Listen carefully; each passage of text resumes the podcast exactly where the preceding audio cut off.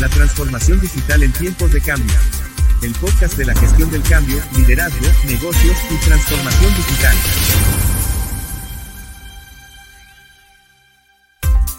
Los cambios en la forma en que hacemos negocios. Los nuevos paradigmas en los negocios. La diferencia entre sobrevivir y trascender. Todo esto y más en la transformación digital en tiempos de cambio. Bienvenidas y bienvenidos al tercer episodio del eh, podcast La transformación digital en tiempos de cambio, el podcast de la gestión del cambio, liderazgo, negocios y la transformación digital. Este podcast llega a ustedes gracias a la colaboración de AetherQuest, High Performance Coaching y el Instituto Latinoamericano de la Transformación Digital. Gracias a quien nos acompaña en esta transmisión, en este episodio titulado Liderazgo en tiempos de crisis. De nuevo un tema eh, relevante en el entorno actual en, en, el que nos encontramos. Yo soy Gerardo Ursúa, especialista en transformación digital y fundador del Instituto Latinoamericano de la Transformación Digital, y es un placer de nuevo presentar a mis compañeros de cada semana eh, para acompañarnos eh, en este podcast. En primer lugar, les presento a Francisco Magaña, quien es nuestro especialista en liderazgo y negocios. ¿Qué tal, Francisco? ¿Cómo estás? Buen día. Hola, Gerardo. Muy bien. Un placer, como siempre, estar aquí en este ya tercer episodio. Muy emocionado.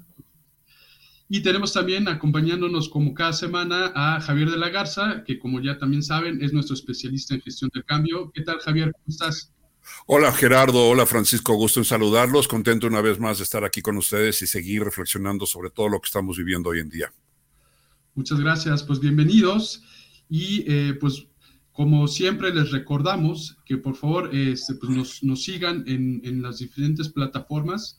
Eh, les recordamos que pueden vernos ya en formato webcast, en YouTube y en Facebook, y en formato podcast en Spotify, Google Podcast, SoundCloud y ya ahora también en, en Evox.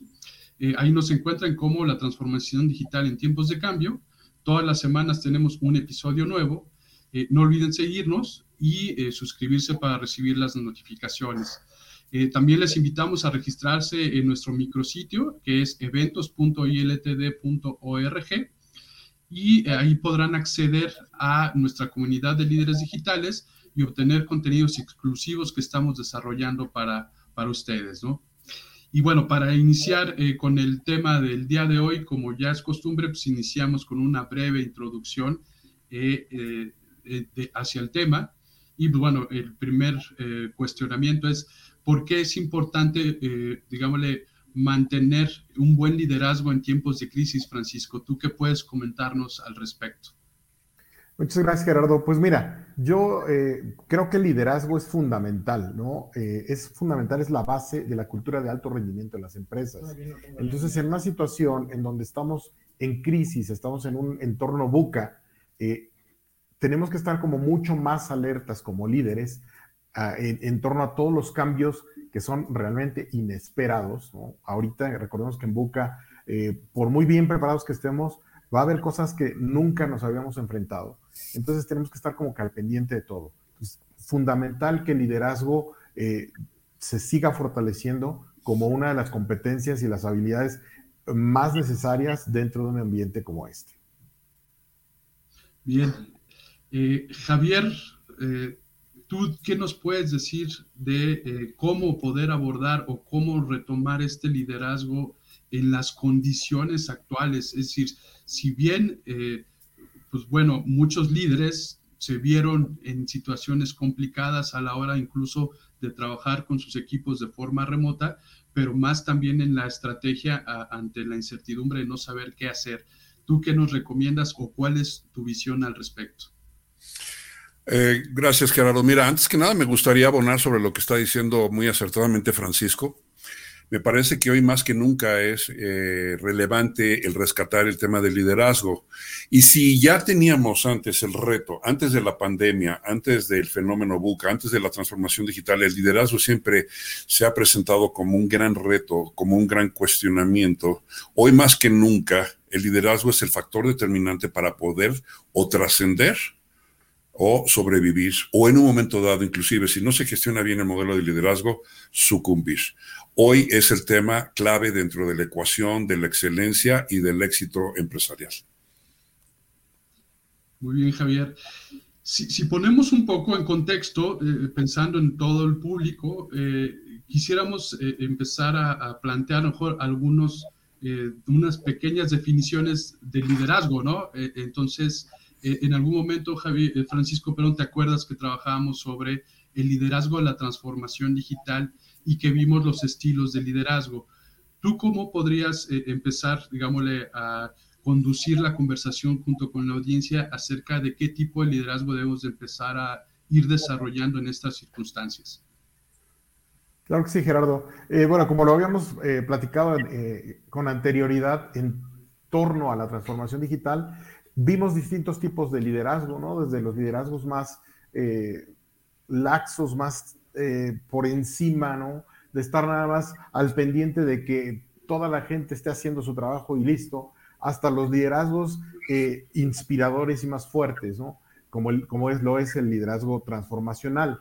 Eh, recuerdo que en esa ocasión platicábamos que lo que buscamos es un liderazgo transformacional en donde el líder eh, tenga no solamente esta capacidad de convocatoria y esta capacidad de influencia dentro del grupo hacia la gente que reporta, sino también hacia la gente de arriba y que se genere un entorno de liderazgo en cada uno de los elementos que trabajan ahí para poder llevar a cabo todas las, cosas que sean necesarias y hacer una implementación correcta en la transformación digital, que como hemos venido comentando en estos capítulos anteriores, eh, la parte tecnológica tan solo es una parte, ¿no? Es un componente, pero la transformación digital, desde, el punto de vista del liderazgo, tiene mucho más que ver con cuestiones actitudinales y de habilidades implementadas en toda la cadena de liderazgo dentro de las empresas. Entonces, eh, vuelvo, creo que el liderazgo transformacional es el que aplica muchísimo mejor por sus características de flexibilidad,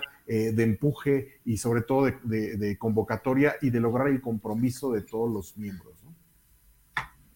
Muchas gracias, Francisco. Javier, el liderazgo transformacional, eh, es decir, cómo entenderlo y cómo decirle a nuestra audiencia qué es y cómo adoptarlo. Existen dos tipos de liderazgo a saber, o sea, bueno, genéricamente, conceptualmente. Primero, lo que es el liderazgo transaccional y por otro lado, lo que es el liderazgo transformacional. El liderazgo transaccional es más bien un liderazgo este, punitivo, es un liderazgo retrógrado, anacrónico, que en los tiempos actuales ya no funciona tanto. Y el liderazgo transformacional es un modelo de liderazgo que está enfocado justamente a, como su nombre lo dice, hacia la transformación, hacia el cambio, hacia la gestión de resultados. Aquí también es importante eh, hacer un paréntesis, hacer una reflexión con respecto a lo que es el concepto de liderazgo. Y erróneamente en la industria y en nuestros países se asume que por el hecho que una persona es promovida a un puesto gerencial o a un puesto directivo, implícitamente ya es líder. Eso probablemente es uno de los errores estratégicos o perceptuales más importantes de nuestra cultura, que no todas las personas que se encuentran en puestos de dirección, en puestos de gerencia, necesariamente son líderes. El puesto te lo da el organigrama, el liderazgo se gana, se gana a pulso, se gana verdaderamente por la actitud que tiene la persona por el hecho de que puede, verdaderamente puede llegar a liderear. Y por otro lado, también es importante dentro del concepto de lo que es la transformación del, la, la, función de transformar del líder, el comprender que una cosa es ser gerente y otra cosa es ser director. ¿sí? Los directores dirigen, ¿sí? Deben de dirigir los rumbos de la organización hacia los objetivos que se pretenden.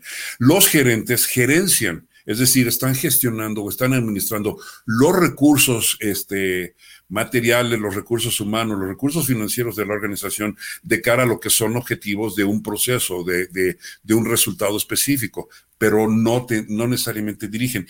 Y el gerente sí tiene que de alguna manera gestionar los resultados y también tiene que ser inspirador. Pero el concepto de liderazgo transformacional debe ser comprendido en términos de lo que es la capacidad que tiene una persona de llevar a otra a que transforme su mirada y que voltee a ver hacia lo que es el gran objetivo, la gran estrategia de la empresa. Liderazgo es una cosa, dirección es otra y gerenciamiento es otra. Muy bien, vamos aterrizando ya todos estos eh, conceptos. Nosotros eh, eh, dentro del instituto mm, parte de lo que fomentamos es que justamente este líder de la transformación digital eh, debe desarrollar justo una visión que eh, permita a, sumar ¿no? fuerzas con directivos, ¿no? con otros gerentes. Incluso este líder no necesariamente tiene una posición este, de, alta jerarquía dentro de la organización. Muchas veces eh, es un intrapreneur ¿no? que impulsa esta transformación digital, pero que justamente desarrolla esta visión y eh, la transmite de una forma que va ganando a, estos colaboradores para sumar al proyecto para sumar a esta visión. Entonces yo creo que también eh, lleva mucho de humanidad este tema de, de, ser líder, ¿no, Francisco? Es correcto, Gerardo. De hecho, eh, tenemos que partir desde ahí. Tenemos que partir de que el liderazgo viene de todas estas capacidades humanas que de repente requieren de un, un buen ejercicio de autoconocimiento para poder hacer un uso eficiente de todas esas herramientas que pones eh, en la mesa cuando te conviertes en un líder. Aquí algo que comentaba Javier y que, me gustaría abundar un poquitito más es esta diferencia, ¿no? Entre dirección y gerenciamiento y si nos vamos más abajo, operación. Y entonces aquí, tocando un poquitito temas de estrategia, la dirección está del lado de la estrategia y la gerencia está en la frontera de la estrategia y la operación, ¿no? Entonces es, es importante tener esto bien, bien entendido por los líderes, ¿no? Eh, sobre todo eh, en términos del objetivo principal, eh, si bien el director es el que nos va a poner hacia allá es donde vamos, el gerente va a estar llevando a cabo toda su gestión para que los recursos den resultados que nos avienten hacia allá, que nos lleven hacia esa, hacia esa visión. Pero también el liderazgo como tal en todas las partes debe de generar este compromiso de todas las partes, el compromiso colectivo, eh, y debe de saberse manejar de manera muy eficiente la corresponsabilidad y el empoderamiento.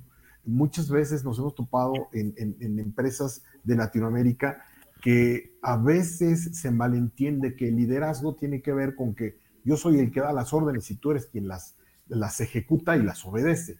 Pero muchas veces eso es un lavado de manos y entonces tú lo hiciste como tú ejecutaste, eh, tú eres responsable de los resultados positivos o negativos, ¿no? Porque cuando son positivos, también tu líder, cuando son negativos, entonces fuiste tú. Y es ahí donde se desvirtúa, ¿no? Entonces el liderazgo también tiene mucho que ver con la corresponsabilidad y con el empoderamiento que vemos a nuestros, a, a nuestros elementos, ¿no? Y, y, culturalmente, Francisco, ¿tú cómo identificas la región latinoamericana en el desarrollo del liderazgo? ¿no?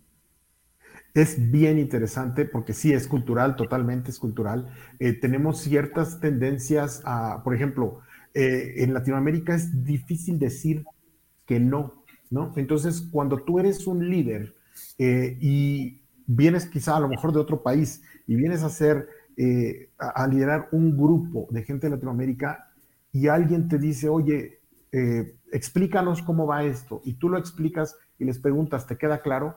te van a decir que sí, pero no quiere decir que les haya quedado claro. Y a lo mejor tú te quedas como líder con la idea, ya tienen muy claro, entonces van a ejecutar. Y de repente pasan días y te das una vuelta y preguntas, oye, ¿cómo vamos? Y dicen, pues no hemos empezado.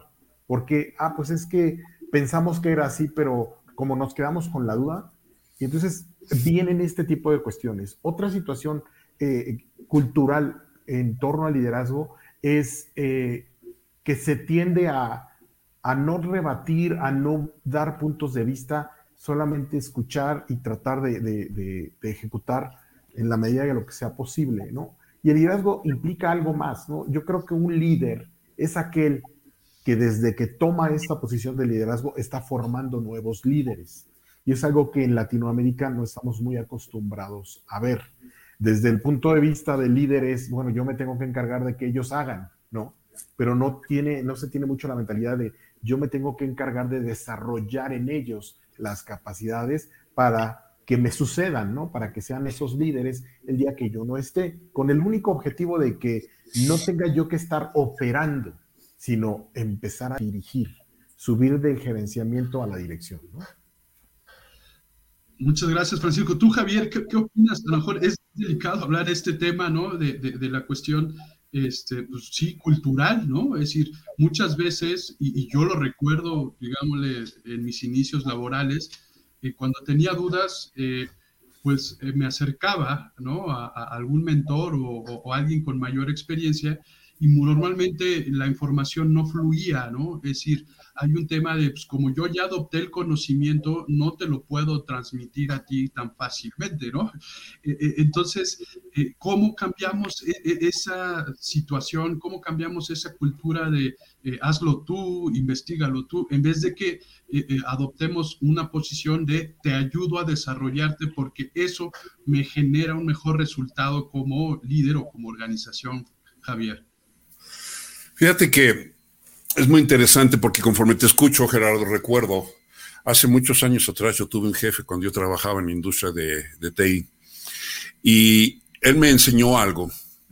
Él fue uno de los primeros graduados eh, como doctor en administración aquí en México.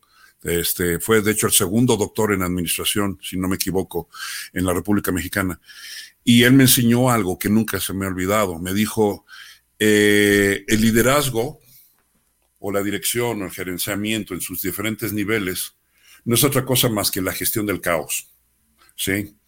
Este, la capacidad que una persona tiene para administrar el caos y convertirlo en orden. Y para efectos de lograr eso, tienen que haber puntos de control. Eh, aquí es donde entra en cuestión uno de los temas que dentro de nuestras culturas latinoamericanas creo que es muy relevante y es un poquito la tendencia a tener un liderazgo relativamente paternalista. ¿Sí? Yo soy el que mando, yo soy el dueño, yo soy el director, yo soy el presidente, y aquí se dicen las cosas como, eh, aquí se hacen las cosas como yo digo. La delegación de autoridad ha sido un tema muy, muy controvertido en nuestras culturas. Y la capacidad que una persona tiene verdaderamente de eh, llevar a que otra logre sus resultados delegando autoridad o delegando poder o delegando toma de decisiones, ha sido un tema que se ha debatido y se ha cuestionado durante muchísimos años. ¿Qué es lo que pasa? Que muchas veces los directores, por esa falta de cultura en la delegación de autoridad, se bajan a, gestionar, se bajan a gerenciar. Entonces el director deja de ser director y se convierte en gerente. Cae un nivel en el organigrama y sin saberlo se ponen a gestionar en el día con día porque no confían en la gente que tienen debajo de ellos. ¿Y qué hacen los gerentes? En vez de gerenciar y de gestionar los recursos oportunamente, se bajan a operar o se bajan a supervisar. Toda la estructura de mando cae un nivel, se cascadea hacia abajo. Y esto lo que hace es propiciar un fenómeno que se llama suboptimización. O sea, toda la potencialidad de la organización cae un nivel. ¿Por qué? Por el tema de la delegación de autoridad. Y el tema de la delegación de autoridad no es otra cosa más que un tema cultural, es un tema de confianza. Verdaderamente desarrollar una cultura de confianza es una de las grandes, de las grandes virtudes que debe tener un líder. Pero no solamente eh, llevar a que la gente confíe en los modelos de liderazgo, sino los líderes, los verdaderamente líderes, confiar en la cabal ejecución de todo lo que se tiene que hacer, los procesos, la operación de sus equipos, de las tropas, a través de delegar. Decir, yo te voy a encargar este objetivo y yo confío en que tú lo vas a saber hacer. En este tiempo, en tiempo y forma, tú vas a lograr este objetivo. Pero eso es algo que carecemos y yo creo que tenemos que trabajar muy fuertemente ahora y ahora más que nunca, porque hoy muchas empresas están jugando su futuro en la medida en la que no deleguen autoridad, en la, en la medida en la que digan, Hoy estamos en crisis, hoy tenemos que controlar. Eso, lejos de ser un beneficio, puede ser un gran riesgo. Y aquí hay algo interesante, Gerardo, si me permites. Esto que comenta Javier acerca de la suboptimización es un problema súper grave porque nos crea un problema a largo plazo. En el momento en que tu empresa está suboptimizándose, se pierde la visión estratégica. ¿Qué quiere decir? Que aquellos líderes que tienen esa, ese nivel directivo en donde tenemos esta visión, en donde sabemos exactamente para dónde apuntamos. En el momento en que se bajan un nivel, pierden la visión y entonces empiezan a operar las empresas sin saber bien el rumbo que llevan. Se empiezan a dedicar a ejecutar actividades en vez de lograr resultados. Y eso es muy grave. ¿Por qué? Porque se vuelve una, una práctica. Y como en general todo mundo siente que está trabajando, eh, es, esa falsa sensación de que soy productivo, aunque no esté dando resultados, nos lleva a que las empresas pasen meses enteros eh, cayendo más o, yendo más hacia una dirección que no es la correcta y es una situación que en un entorno buca no nos podemos permitir. Eso es importantísimo. Claro, y justo, eh, digo, ya entrando al título exacto del de, la emisión de hoy, de, decir, cómo impacta en eh, estos tiempos de crisis ¿no? y por qué es importante eh, este liderazgo en estas circunstancias. Fíjate muy bien, Gerardo. Vamos a definir un par de cosas, ¿no? Crisis se define como un cambio profundo y de consecuencias importantes, ¿no? En un proceso o en una, en una situación determinada y ya sea tanto en ese proceso o en la manera en que se perciben todos estos cambios. La crisis es un cambio. Entonces, de por sí, cuando hablamos de cambio, enfrentamos esta situación de la resistencia al cambio. El problema con Buca es que no es de que quieras meterte en crisis o no, es que ya estás en ella. Es una situación que no puedes controlar. Y en, en, este tipo de entornos las empresas necesitan desarrollar la capacidad de resiliencia. Y por ahí veíamos una lámina que, en la que hablábamos de la resiliencia organizacional. Esta resiliencia se basa justamente en estos tres, en estas tres etapas, ¿no? Que son antes de la crisis, eh, durante la crisis y después de la crisis. Y antes de la crisis, bueno, podemos tener una acción proactiva, anticiparnos, observando, identificando en qué podemos mejorar nuestro, nuestra operación, en qué podemos mejorar nuestra alineación estratégica. Y digamos que eso es llevar las mejores prácticas de nuestra empresa, ¿no? Eh, eso es la parte previa. El problema es que ante un ambiente buca, en cuando ya estamos dentro de la crisis, nuestro manejo de la crisis, y esto pasa en, empresas muy grandes y muy importantes, eh, se basan mucho en el pasado. Dicen, yo tengo las mejores prácticas, estoy certificado por tal, tal y tal, ¿no? Y, tenemos todos estos eh, galardones porque siempre lo hemos hecho bien.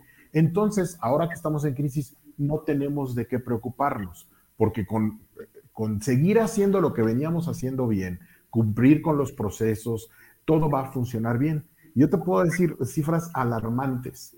Empresas de muy buen tamaño que tuvieron esta manera de afrontar la crisis y decir, me apego a lo que yo ya venía haciendo, te puedo decir que el 60% empezó a bajar en productividad, empezó a tener problemas de otras índoles, como por ejemplo rotación de personal, eh, cuestiones eh, donde los procesos empezaban a verse afectados, porque pues, en un ambiente buca, ahora los socios externos empiezan a fallar en términos de, de logística y tu proceso estaba adecuado a algo que funcionaba, pero que ya no está en tu control, y eso te pega en todo lo demás que viene dentro, ¿no?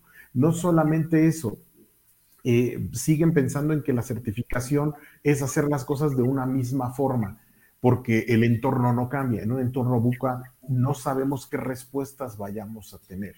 Y 10% de esas empresas tuvieron que cerrar, por muy bien calificadas que estuvieran y por muy bien certificadas que estuvieran en todo lo demás. ¿Por qué? Porque esta parte central que tiene que ver con estar dentro de la crisis requiere de un liderazgo que nos permite estar innovando, y mientras avanzamos, estar al pendiente de los cambios inmediatos que tenemos que hacer. Hablábamos eh, en, la sesión pasada de la agilidad que se requiere para tener esta coherencia organizacional. Bueno, en un entorno buca, el líder tiene que ser todavía más ágil. Y es por eso que cuando nos metemos en temas de estrategia, vamos a tener que empezar a medir sprints más cortos en, en torno a logros de objetivos mucho más fácilmente alcanzables que eso nos va a restar un poco de incertidumbre, pero requiere de innovar, de, pensar fuera de la casa, de, la caja y, no quedarnos encerrados en la idea de que como estoy certificado y como tengo un nivel de operación eh, que bajo estos estándares estoy muy bien rankeado, todo va a salir bien. Acuérdense, en un, en un ambiente, en un entorno buca, eh, todas las referencias cambian y cambian constantemente. Muy bien, eh, para quien no escuchó el primer episodio, hablamos mucho del de, entorno buca. Eh, ahí aparece, eh, pueden revisarlo, platicamos y dedicamos todo un episodio a hablar del entorno buca. Y en el capítulo anterior, Javier, nos recomendabas justamente o nos dabas como consejo la flexibilidad, ¿no? que es, yo creo que ahora esta flexibilidad que este líder debe, debe de, tomar, ¿no? Javier, ¿cómo eh, podemos eh, transmitirle a ese líder o cómo puede empezar a ser flexible para poder, eh, digamos, enfrentarse a esta circunstancia? Mira, yo creo que la mejor metáfora para responder esa pregunta que me parece muy pertinente de parte tuya, Gerardo, es recordar dónde viene el concepto de buca. Buca es un acrónimo, es un concepto que se acuña en el ambiente militar. Y de ahí viene todo el concepto estratégico de lo que es buca. En los, en los, espacios de guerra, en los espacios, en los teatros militares, existe eh, volatilidad, incertidumbre, mucha complejidad y una total ambigüedad. Y hay una historia muy interesante que representa esto. En la Segunda Guerra Mundial hubo en, en, el, en el teatro europeo, en el foro, en el escenario europeo de guerra, hubo un general americano que se llamó Patton, George Patton. Y este general Contrariamente a lo que hacían todos los generales que se sentaban en una sala a fumar un puro y a tomar un coñac y, ponían una mesa gigante con una maqueta a diseñar los mapas de, de Europa y cómo tenían que moverse los ejércitos, este general se subía en un jeep y se iba al frente de guerra. Y se iba a las tiendas de campaña donde se encontraban los tenientes, los sargentos y los soldados, los soldados que estaban en las trincheras y se iba a hablar con ellos y se iba a escucharlos y se iba a entender la problemática. Esa era la diferencia que tenía Patton. Fue un, fue un, general muy controvertido en la Segunda Guerra Mundial, pero desde aquí se extrapola algo muy interesante, porque por ejemplo, si tú te ves los modelos de liderazgo que tuvo Steve Jobs en Apple al principio, manejaba un modelo relativamente similar en algunos aspectos. Un líder muy controvertido también, un director muy controvertido, pero que llevó a Apple a ser la primera empresa que rayara los trillones de dólares en, en, market cap. Entonces, aquí lo que es importante en esa flexibilidad, en como estrategia buca, es que los líderes verdaderamente permitan que los gerentes, los que son los mandos medios de la organización, los que tienen la temperatura de lo que está sucediendo, los que tienen la sensibilidad de todos los cambios buca, lo que, los que entienden cómo se están moviendo los mercados, porque están día con día constantemente hablando con los operativos, hablando con los canales, hablando con los socios comerciales, entendiendo lo que la competencia está haciendo y escuchando lo que los clientes están pidiendo, son los que tienen verdaderamente el, el termómetro de lo que está sucediendo y son los que deben de ser flexibles para poder reaccionar rápidamente porque ahorita lo que se necesita es mucha flexibilidad y el gerente operativo, el que está en la cadena de valor, ¿sí? los que están siendo responsables de la ejecución de cada uno de los procesos, son los que deben de estar mucho más fortalecidos. Y eso es algo que los directores no comprenden. Lo, que decía Francisco, los directores sueltan un, una, orden y dicen, pues ahora tú lo tienes que hacer. Y ellos ya no se desentienden. Pero eso no es delegación de autoridad. Eso no es empoderamiento. Ahorita es importantísimo en este concepto de la suboptimización igualar en competencias a toda la cadena de mandos medios. Porque si uno de los gerentes empieza a fallar, la cadena empieza a fallar, o sea, los procesos se desalinean, se trastocan y eso genera suboptimización también. ¿sí? Una cadena, al final de cuentas como metáfora, una cadena es tan fuerte como el más débil de sus eslabones, dice el dicho. Entonces, aquí lo que tenemos que comprender, si que de pronto un gerente no se empodera bien, toda la cadena se, suboptimiza, toda la cadena de valor, los resultados se trastocan, se rompen los flujos de trabajo. Y eso es sumamente importante. La flexibilidad en este concepto totalmente táctico quiere decir empoderar a cabalidad a todos los gerentes de mandos medios y darles la capacidad de que ellos puedan responder dinámicamente y tomar decisiones de negocio oportunamente y en el momento adecuado para poder seguir manteniendo la fluidez de la cadena de valor. Yo creo que de una manera pragmática lo que podría decir, entre otras tantas cosas, que es la, flexibilidad operativa. pues, muy valiosas. Eh, Francisco, eh, nos, planteabas, ¿no? Que antes de la crisis, pues debemos de tomar una acción proactiva, ¿no? Para podernos, digámosle, anticipar.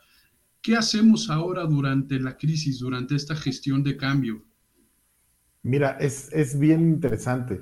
Durante la, la crisis, durante la gestión del cambio, hay que hacer acción concurrente, es decir, al mismo tiempo. Vamos a tener que estar haciendo cosas en paralelo, ¿no? Entonces, esa es la manera en que vamos a manejar la crisis porque tenemos que partir de que ya estamos aceptando que estamos ahí. Muchas empresas se tardan mucho en aceptar eso. Esto nos va a permitir desarrollar e implementar soluciones de inmediato.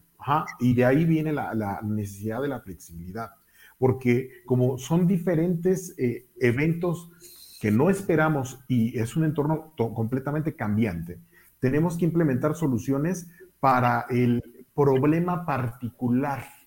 No es para la necesidad que tengamos que cubrir o que creíamos que deberíamos de cubrir como empresa, sino para el problema en particular. Y estos problemas van a ir cambiando eh, eh, a lo largo de este periodo de crisis. ¿Qué va a pasar?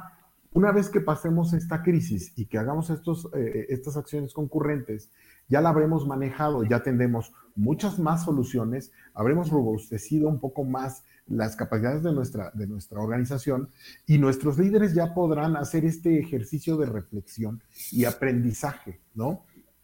Esto necesariamente nos lleva a una evolución, a un cambio organizacional.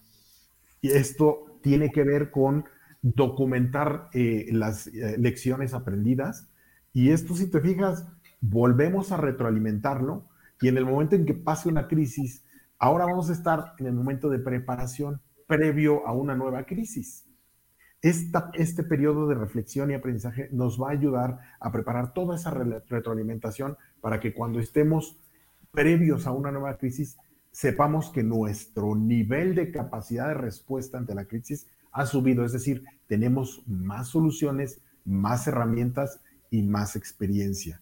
Hay veces que la misma crisis nos deja ciegos y no documentamos nada y solamente decimos, pues no sabemos cómo, pero salimos y volvemos a caer en una crisis semejante y volvemos a creer que no tenemos los recursos.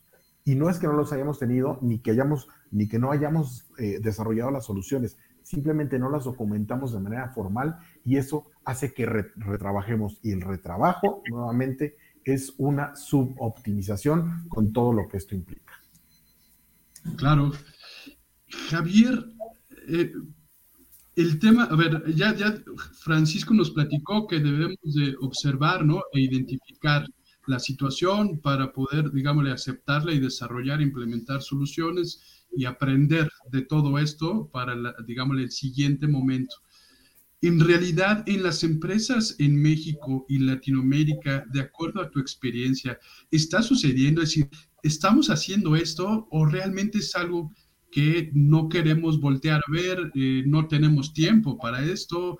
¿O qué sucede con estos líderes que eh, no están eh, atendiendo la urgencia de, digámosle, poder ser, digamos, líderes de este cambio con la organización, sus equipos de trabajo, sus socios estratégicos, a partir, digámosle, de una situación como platicamos al inicio, cultural, en la que pues a mí no me va a pasar, ¿no?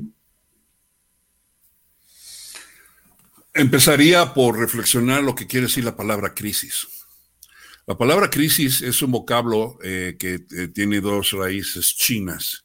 Una de ellas es peligro y la otra es punto crucial. Algunas personas piensan que la palabra crisis quiere decir peligro y oportunidad. No, la precisión es esta, es peligro y punto crucial. Es un vocablo o es un ideograma chino. Y peligro es porque estamos en un proceso de cambio, pero no es un peligro en el sentido catastrófico, sino es peligro en el sentido de el modelo en el que nacimos, crecimos, hemos vivido, hemos sido exitosos, ya no está funcionando. Es un peligro el querer mantenerse en esa estaticidad. Y punto crucial es una bifurcación en el camino. Tienes que tomar una decisión como organización. Yo creo que existe una resistencia estructural, una resistencia ideológica, una resistencia cultural en el modelo de liderazgo en, Latinoamérica en general. Porque como tú muy bien dices, Gerardo, probablemente muchas empresas dicen, no, a mí no me va a pasar. O como decía Francisco, sabes que nosotros estamos preparados, estamos certificados, estamos listos para lo que pueda pasar. Pero en un tiempo de buca, en un tiempo de impredictibilidad como el que estamos viviendo hoy en día en el mundo, y eso haciendo sinergia con todo lo que demanda de cambio organizacional, la transformación digital per se, eso hace una sinergia espantosa. Espantosa en el sentido de que o, o lo atiendes a cabalidad o estás corriendo un peligro de vida. Peligro de vida que la empresa subsista o pueda eh, trascender esta crisis.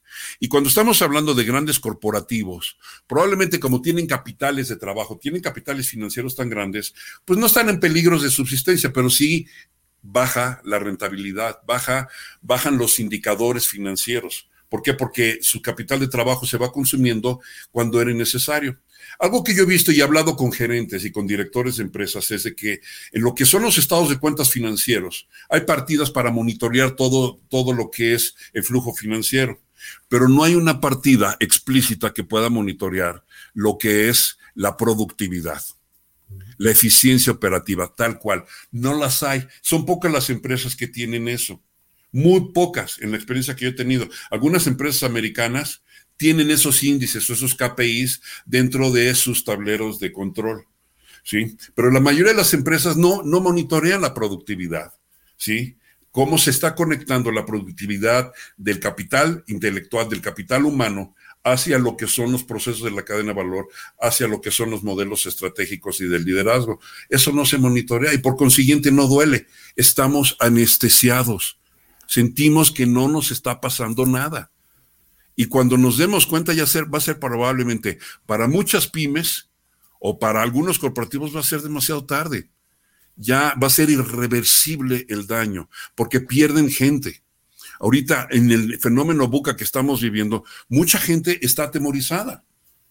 Entonces están buscando cómo trabajar y cómo generar dinero para sus necesidades personales. Si hay algo que una empresa no se puede dar ahorita el lujo de hacer es perder capital intelectual, perder la gente, perder talento. Y muchas empresas están perdiendo talento, ya sea porque la gente renuncia, ya sea porque la gente sucumbe a sus niveles de miedo, de ansiedad, de expectativa, y sus niveles de, productividad también bajan. Y esto es un proceso cíclico. Entonces lo que tenemos que ser aquí es conscientes y darnos cuenta de por un lado, en esa crisis, el enorme riesgo al que nos estamos enfrentando, pero por otro lado, el punto crucial y la posibilidad que tenemos de cambiar. Yo creo que es ahí donde se encuentra la clave del asunto, el quid del asunto. Que seamos conscientes de que esto no es una plática, la que estamos teniendo nosotros tres aquí, que debe de ser tomada irrelevantemente o intrascendentemente. Creo que nuestra mejor recomendación hacia la industria es decir, sabes que abre los ojos y date cuenta el factor de riesgo al que te estás enfrentando o por otro lado la gran oportunidad que tienes de trascender y de devenir diferente en los tiempos que vienen. Es una gran oportunidad la que estamos enfrentando. Por supuesto, y deberíamos decir, como, como líderes eh, en cada uno de nuestros entornos, pues poder empezar a tomar acción, ¿no? Eh, Francisco, ¿qué es, eh, qué acciones, eh, digo, después de las tres que nos platicaste, ¿no? previo, durante y posterior a, los momentos de crisis, pero hoy un líder o un gerente que quiere tomar ese rol, ¿qué acciones debería de empezar a tomar o hacer para poder irse posicionando como líder, pero poder también transmitir esa, esa visión a, su entorno, a su equipo, hacia sus directores y, qué eh, debería de, hacer, es decir, ya eh, en, digámosle, uno o dos o tres meses. Mira, yo creo que uno, dos o tres meses ya estamos tarde. Yo creo que lo que tiene que empezar a hacer y, tiene que empezar a cambiar su visión hacia Número uno, ver hacia los objetivos o resultados tangibles. El líder tiene que establecer objetivos individuales de su equipo de trabajo muy claros y todos ellos tienen que estar alineados hacia donde va la organización. O sea, no es posible que de repente diga el líder, ¿sabes qué? Eh, ahorita tenemos menos staff y tenemos más trabajo que cumplir, eh, pero eh, bueno, pues entonces vamos a, cuidar que trabaje menos la gente, porque pobrecitos, estamos en busca. A ver, espérame tantito, tenemos que optimizar los recursos. Es hacia allá, hacia donde va la empresa, y es el bien de todos que estos objetivos sean claros. Tenemos que producir este resultado. Tú sabes que tienes que producir, tú también, y sabes para cuándo. Ese es el punto número uno que tiene que hacer el líder. El segundo punto que tiene que hacer el líder es fomentar la colaboración de manera efectiva. Aquí Javier mencionaba algo bien importante.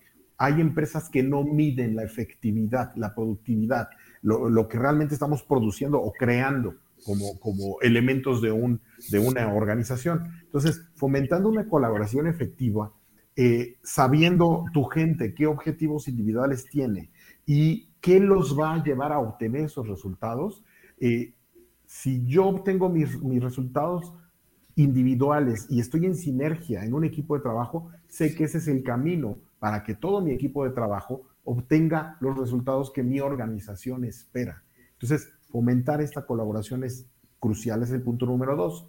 Quizá el tercer punto podría ser algo que también ya comentamos, delegar y empoderar. ¿Qué quiere decir?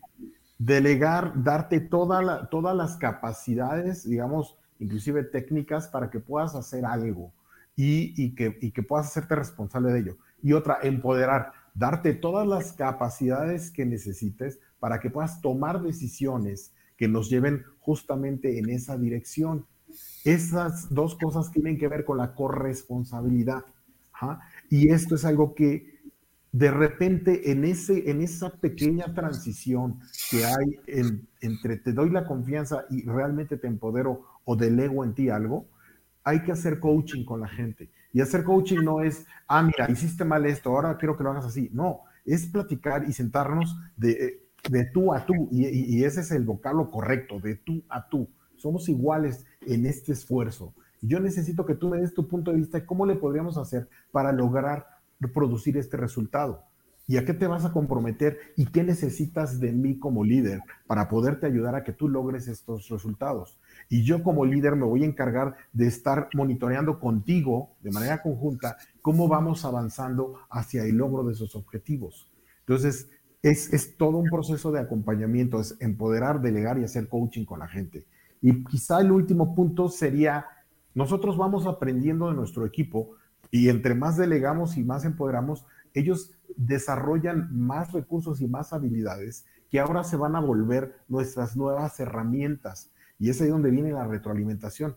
Hacer este compendio de nuevas herramientas y, nuevo conocimiento para mitigar los riesgos que vienen más adelante. Es decir, hacernos conscientes del poder que estamos generando en nuestra organización al empoderar y al liderar de manera correcta bien interesante, yo creo que consejos bien valiosos. Y si los enfocamos al tema de transformación digital, eh, seguramente pues, los, los, vamos aplicando y, justamente ese empoderamiento, esa confianza, esa colaboración, eh, yo, yo, insisto mucho en el desarrollo de una visión, ¿no?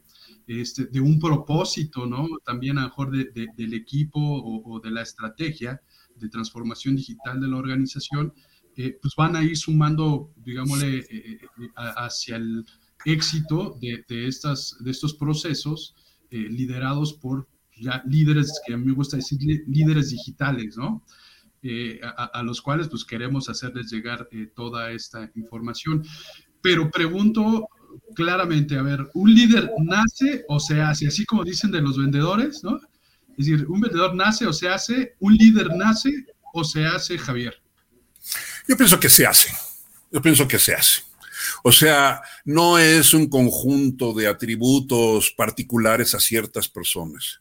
Es sencillamente una decisión de vida. Es una decisión de vida. Mira, yo pienso que en los tiempos que estamos viviendo hay dos tipos de empresas nada más, no solamente en nuestros países, sino en todo el mundo.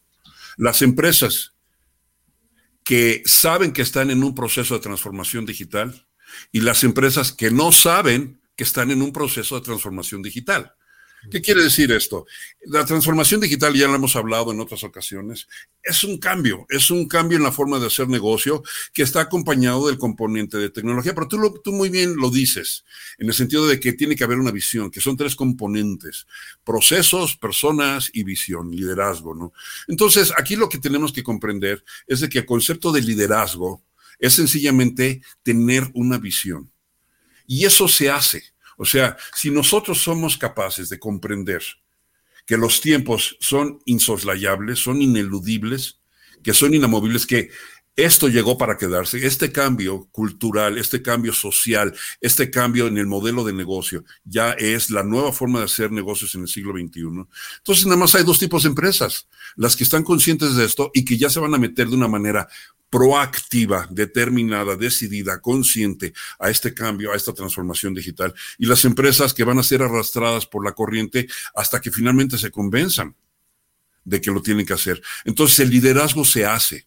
El liderazgo se hace en el momento que una persona que tiene una responsabilidad de gestionar los recursos a nivel global de una empresa, de una organización, se da cuenta de eso, la enorme responsabilidad que tiene, la responsabilidad que tiene de impactar la vida de muchos seres humanos, no solamente los empleados de la empresa, sino las familias de los empleados. Entonces, muchas veces cuando yo estoy haciendo ejercicios con la gente, con líderes, con gerentes, les pregunto, a ver, ¿cuántas personas trabajan en tu empresa? Me dicen, no, pues 500. Ok, vamos a suponer que cada persona tiene un dependiente. Probablemente tiene dos, o sea, hijos, pareja, etcétera. Pero vamos a pensar que es uno, otras 500 personas. La decisión que tú tomas o no tomas va a impactar la vida de mil personas, los empleados más sus familiares, mil personas por las decisiones que tú tomas o no tomas. Entonces yo pienso que se hace, porque si dijéramos que se nace, pues pocos sentiríamos que somos capaces de tener esas capacidades de liderazgo. Y eso no es cierto, es una decisión que se tiene. Pero yo he visto, lamentablemente, que muchas personas que ascienden a puestos gerenciales, a puestos directivos, no necesariamente son líderes, no necesariamente lo son. ¿sí? Se hace en el sentido en que se tiene una visión, se tiene una decisión, se abre uno a la comunicación, porque de nuevo, este, la naturaleza humana brota, ¿no? Y por el hecho de sentirse que tienen una posición privilegiada, ya se sienten como que encumbrados y por consiguiente pierden la visión de campo. Entonces dicen, lo que yo sé es la forma en la que se deben de hacer las cosas y dejan de comunicarse. Un problema que yo he visto en niveles de liderazgo, en niveles gerenciales y directivos es la poca comunicación que hay entre pares, entre colegas. Y ese es el problema.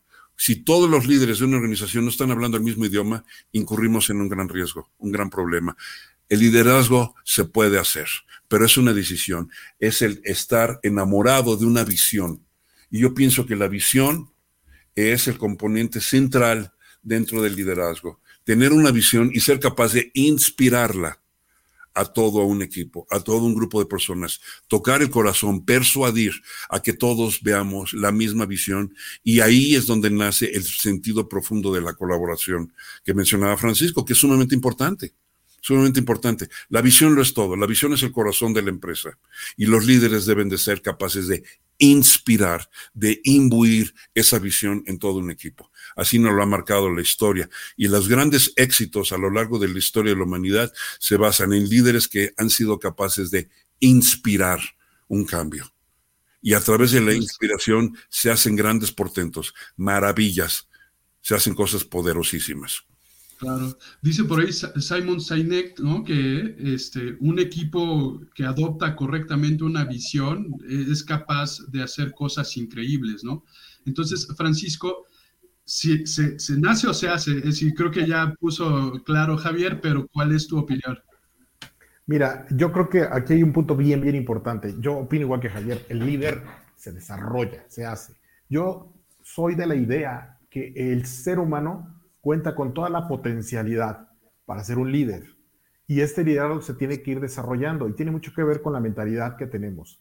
El líder tiene que tener una mentalidad de crecimiento. Podemos leer a Carol Dweck cuando habla de esta mentalidad fija contra la mentalidad de crecimiento. Y ahorita acerca los, de los ejemplos que puso Javier en la mesa, es bien interesante cómo gente que llega a puestos de liderazgo lo pierden inmediatamente cuando vienen todos estos paradigmas en donde dices, como ya soy líder, yo ya no comparto información, yo tengo la verdad y ahora todos tienen que hacer lo que yo diga. En ese momento se pierde el liderazgo. ¿Por qué? Porque su mentalidad es fija.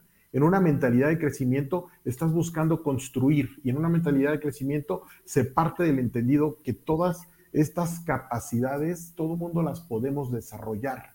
Y como líder tienes que creer que eres capaz de desarrollarlas, porque si tú dices, es que yo no nací con el talento, en automático te creas una programación que te va a limitar por el resto de tu vida. O hasta que tú decidas, sabes que eso no es necesariamente cierto y lo puedo desarrollar de esta manera. Existe un término que se llama neuroplasticidad y que habla de esta capacidad del cerebro de generar nuevos caminos eh, en redes neuronales para desarrollar nuevas capacidades o nuevas formas de resolver diferentes situaciones. Y esto no tiene que ver con la edad, no tiene que ver con tu educación, son capacidades que tú ya tienes como ser humano. Entonces, mi respuesta es, el líder se desarrolla. Perfecto. Pues coincidimos. Yo, yo sí creo que eh, el líder, ser líder es una decisión de vida, ¿no? ¿no? También es una decisión profesional pero creo que eso también nos compromete a desarrollar también a otros líderes, ¿no? Es decir, e, e, es como que un, ciclo constante, ¿no?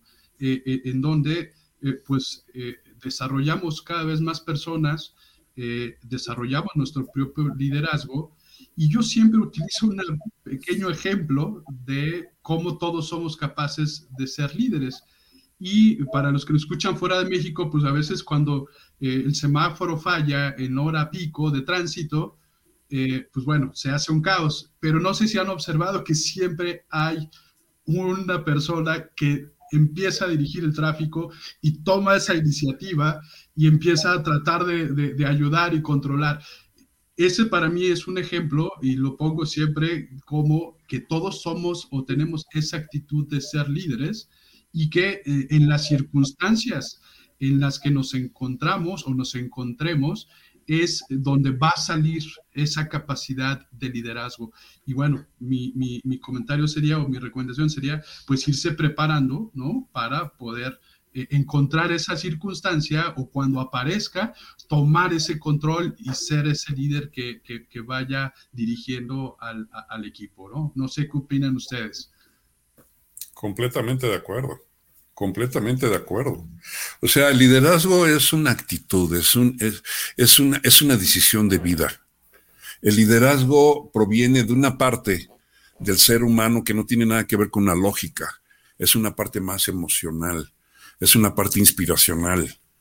Eh, hay un ejemplo que yo comparto con las empresas que a mí me verdaderamente se me hace muy elocuente, de un modelo de liderazgo que se presentó por el rey de Inglaterra en lo que se llamó la Guerra de los 100 Años entre Francia e Inglaterra, una guerra que duró 116 años, de hecho.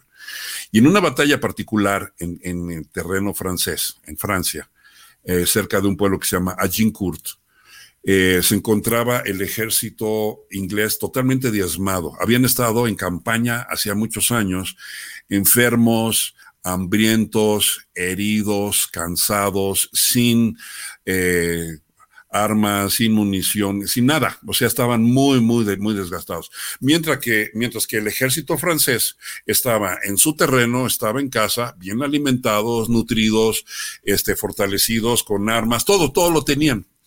Entonces se iban a enfrentar al día siguiente a, a batalla estos dos ejércitos, ¿no? Y este, como es tradición, un día antes, ambos generales o ambos líderes se van al campo de batalla para ver dónde se va a desarrollar la batalla, ¿sí? reconocer el terreno, etcétera, y desarrollar sus estrategias. Entonces estaban los, los líderes del ejército inglés, todo diezmado, hablando entre ellos y diciendo, esto va a ser una masacre. ¿Por qué? Porque no solamente estaban diezmados, sino que el ejército francés, y aquí algunos autores difieren, pero se dice que había una relación de 1 a 10, es decir, por cada soldado inglés habían 10 franceses. Era una relación como de 5 mil soldados contra 60 mil por el lado del ejército francés. Entonces decían, esto va a ser una masacre, nos van, a, nos van a matar, nos van a destruir.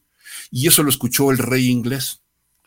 Y en ese momento llamó a todos sus líderes, a todos sus generales, a todas sus tropas, y dio uno de los discursos históricos más bellos de lo que es liderazgo, que han pasado a lo largo de los cientos de años a la historia y se recuerdan como un modelo de liderazgo maravilloso.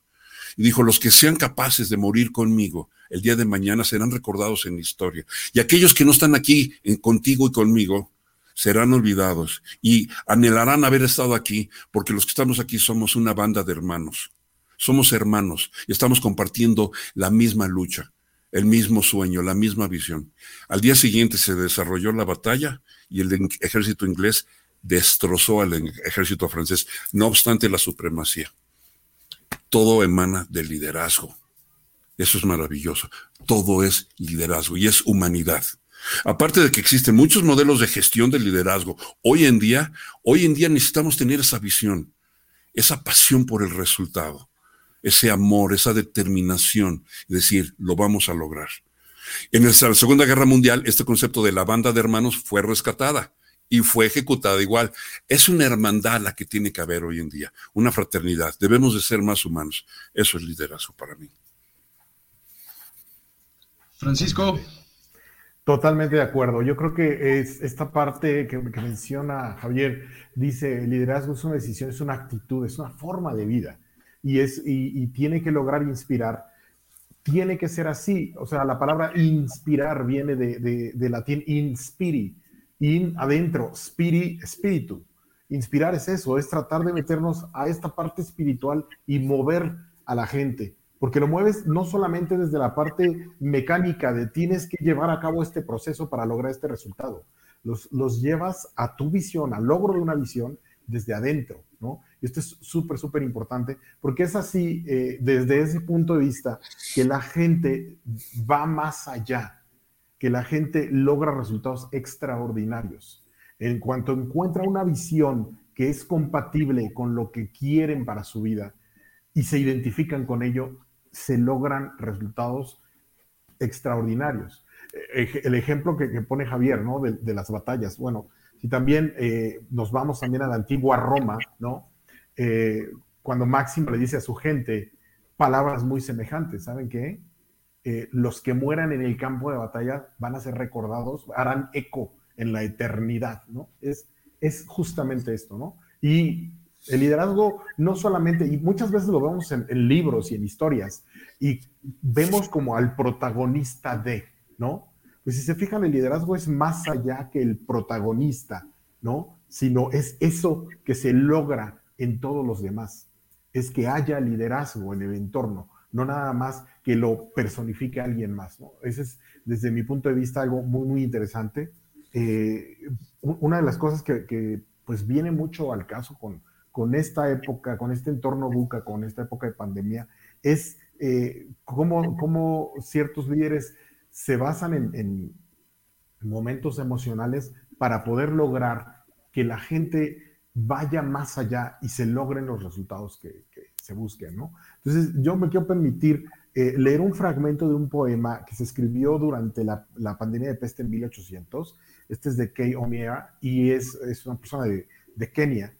Eh, y dice más o menos así el fragmento, dice, cuando la tormenta pase y se amancen los caminos, seremos sobrevivientes de un naufragio colectivo, con el corazón lloroso y el destino bendecido, nos sentiremos dichosos tan solo por estar vivos. Cuando la tormenta pase, te pido Dios apenado que nos devuelvas mejores de como nos habías soñado, ¿no?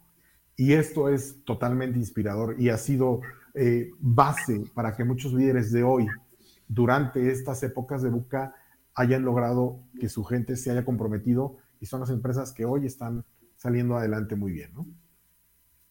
Gran aportación, eh, Francisco, ¿no? Y también a mí me toca la, o me gusta la, anécdota de Martin Luther King, ¿no? pues dice, yo tengo un sueño, no, pero no tengo un plan, ¿no? Es decir, no, dijo que tenía un plan, él simplemente dijo que tenía un sueño e inspiró a una cantidad eh, de enorme de, gente tras generación, tras, generación. Entonces, eh, pues creo que está en nuestras manos desarrollar a, esos, a esos otros líderes y eh, enfocar este desarrollo en, lograr los objetivos y, y, esa visión de la organización, creando estos equipos de trabajo de alto desempeño a partir de su compromiso con la visión eh, del líder. Eh, como ya saben, eh, la semana pasada estrenamos una sección, es la sección de consejos para la semana, y la idea es tener un consejo práctico de cada uno de nuestros especialistas para poder aplicar durante la semana.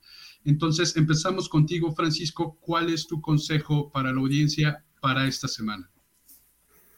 consejo para la audiencia, evaluar, eh, hacer este trabajo de reflexión de qué tan flexibles estamos siendo y qué tan orientados a resultados estamos hoy. Creo que eso es lo mejor que podemos hacer para, para eh, seguir esta semana, ¿no? Muy bien, tu consejo, Javier, para esta semana. Ahora que tú mencionas eh, sobre Martin Luther King, él dijo en alguna ocasión también, dice, es malo que haya gente mala en el mundo que está haciendo cosas malas, pero mucho más malo es de que hay gente buena que no está haciendo nada. Yo creo que el liderazgo nace en cualquiera de nosotros en este momento. Esta es la mejor oportunidad. Mi sugerencia para aquel que nos está escuchando es, ¿sabes qué? No esperes que alguien te diga lo que tienes que hacer. Tú sal, tú eres el verdadero líder. Tú puedes hacer el cambio. Tú puedes hacer la diferencia y no menospreciar la capacidad que tú tienes de hacer esa diferencia que el mundo está esperando. Todos somos líderes, todos podemos hacer el cambio. Muy bien, muchas gracias Javier. Eh, pues también eh, mi consejo es eh, identifica si tú tienes una actitud de intrapreneur, ¿no? el intrapreneur normalmente es, aquella persona que no está necesariamente en una posición gerencial o directiva, pero es quien impulsa eh, los cambios o los proyectos dentro de la organización. Entonces, identifica si eres un intrapreneur y dos, toma ese liderazgo con un proyecto, con, con una cosa en específico e inténtalo. Entonces, da el primer paso con una idea, con un proyecto, con una acción que tú identifiques que puede ayudar a la organización o al área y eh, ponlo en marcha e inténtalo. Que esta semana sea el intentar hacer aquello que tú identificas que se puede hacer y eh, pues esperamos que nos vayan compartiendo eh, eh, en los comentarios cómo les fue con los consejos de esta semana. Pues Javier, Francisco, muchas gracias como siempre por toda esta eh, valiosa aportación de conocimiento. nos vamos a ir despidiendo y esperamos pues, vernos la, la próxima semana. Muchas gracias, Javier. Gracias a ti, Gerardo. Gracias, Francisco. Gracias por escucharnos. Muchas gracias, Francisco. Gracias, Gerardo. Gracias, Javier. Como siempre, un placer estar con ustedes. Muy bien, a nombre de Quest High Performance Coaching y el Instituto Latinoamericano de la Transformación Digital, así como mis compañeros Javier de la Garza y Francisco Magaña, eh, por ahí también nos ayuda Leonardo en los controles. Agradecemos su compañía en el episodio del día de hoy, esperando pues, que todo esto haya sido de gran provecho para ustedes y esperamos que nos puedan hacer sus comentarios para poder darles respuesta durante la semana. Los esperamos la próxima semana esto fue la transformación digital en tiempos de cambio. Yo soy Gerardo Ursúa y nos vemos la próxima semana. La transformación digital en tiempos de cambio. El podcast de la gestión del cambio, liderazgo, negocios y transformación digital.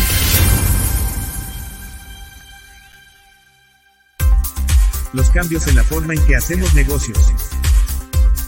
Los nuevos paradigmas en los negocios. La diferencia entre sobrevivir y trascender. Todo esto y más en la transformación digital en tiempos de cambio.